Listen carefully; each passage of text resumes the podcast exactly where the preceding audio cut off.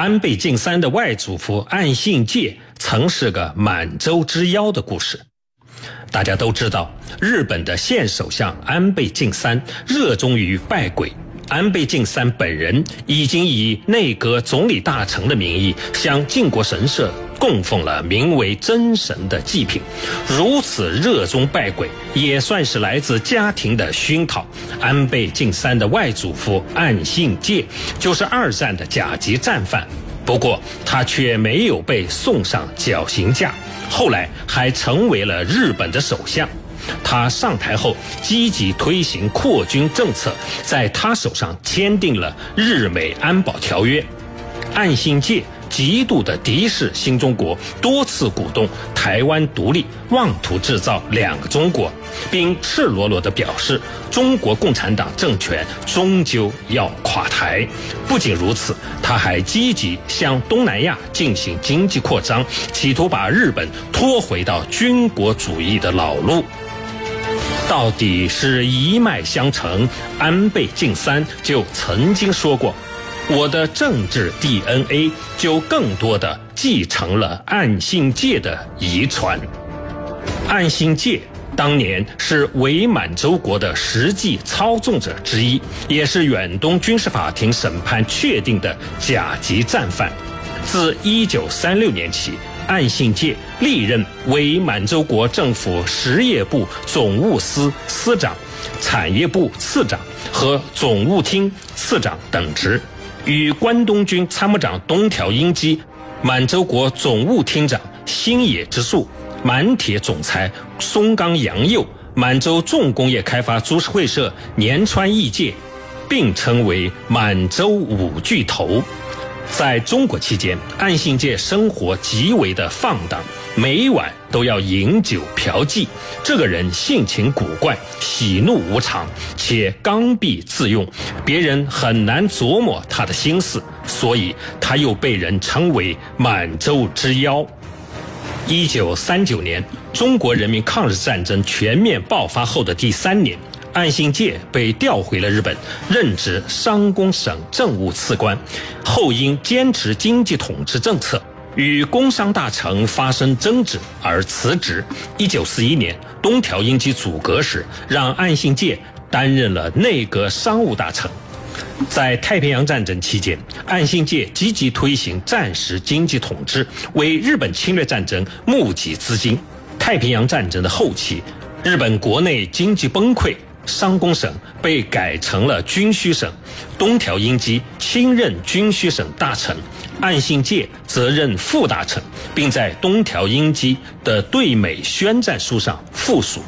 作为东条英机的得力干将，岸信介全面负责日本在战时的经济，指挥军需生产和战争物资的调配。可是被降为副职，使得岸信介对东条英机很不满，这就为以后二人的对立埋下了一颗定时炸弹。一九四四年七月九日，美军攻陷了塞班岛，岸信介告诉了东条英机，美军的 B 二十九轰炸机将会轰炸日本的军需工厂，军需生产肯定会显著的下降。所以应该结束战争。岸信介的进言被东条英机骂为“你们文官懂个屁”，也正是这个争执，成了数年后岸信介的一根救命稻草。彼时的东条英机早已成了困兽。日军在各处战场上也是连连的失败，内忧外困的东条英机派出了东京宪兵队长四方亮二大佐去劝岸信介辞职，而岸信介却倒向反东条的一方，拒不辞职。很快，日本战败投降。岸信介被远东国际军事法庭认定为甲级战犯，虽然躲到了老家山口，最终还是被抓到了东京的朝押监狱待审。二战结束后，冷战接踵而至，为了对付苏联阵营，美国决定扶持日本的右翼政治势力，对收容在押的战犯不再加以追究。一位美国的将领看到了一份材料上写道：岸信介在塞班岛战役的问题上与东条英机发生过争执。以此为由，免除了对他的起诉。在东条英机等甲级战犯被执行绞刑的第二天，同为甲级战犯的岸信介被释放了。此时，右翼势力开始成为日本社会的主导。岸信介在东京开了一家公司，其成员大多是右翼人士。以及被剥夺公职的政界人士，身在商界，心在朝。走出监狱的安信介与政坛还是有着千丝万缕的瓜葛。一九五三年，安信介当选为日本的众议员。四年后，他以外务大臣的身份代理首相职务，并很快正式接任了首相。安信介的上台，导致了日本政坛迅速的右翼化。在对外关系方面，他改变了前两届内阁重视对华关系的政策，进行了一系列的敌视新中国的活动。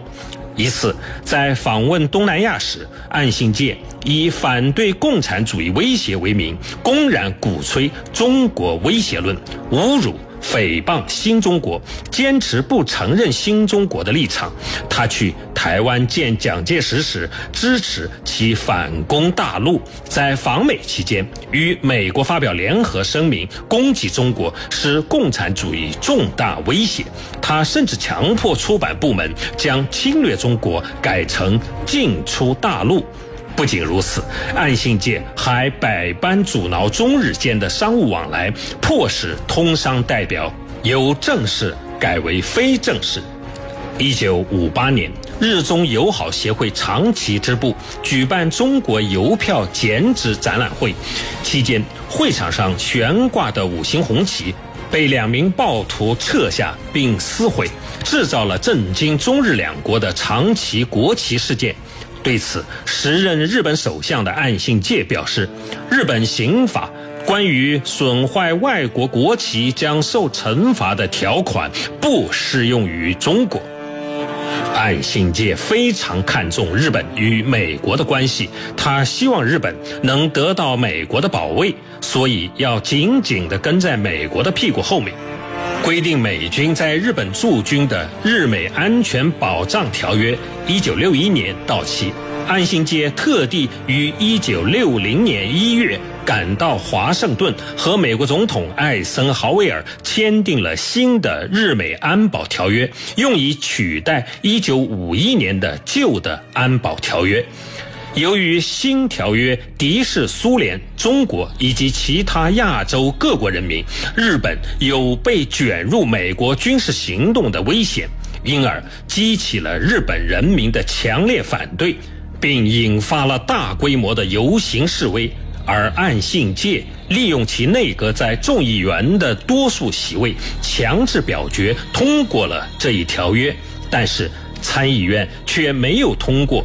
岸信介就钻了法律的空子，把这个条约搁置了起来，使得参议院无法否认。最终，在一九六零年六月十九日零时自然生效。好，今天的孙主编说军事就说到这儿。我是扬子晚报军事专刊环球博览的主编孙小伟，欢迎。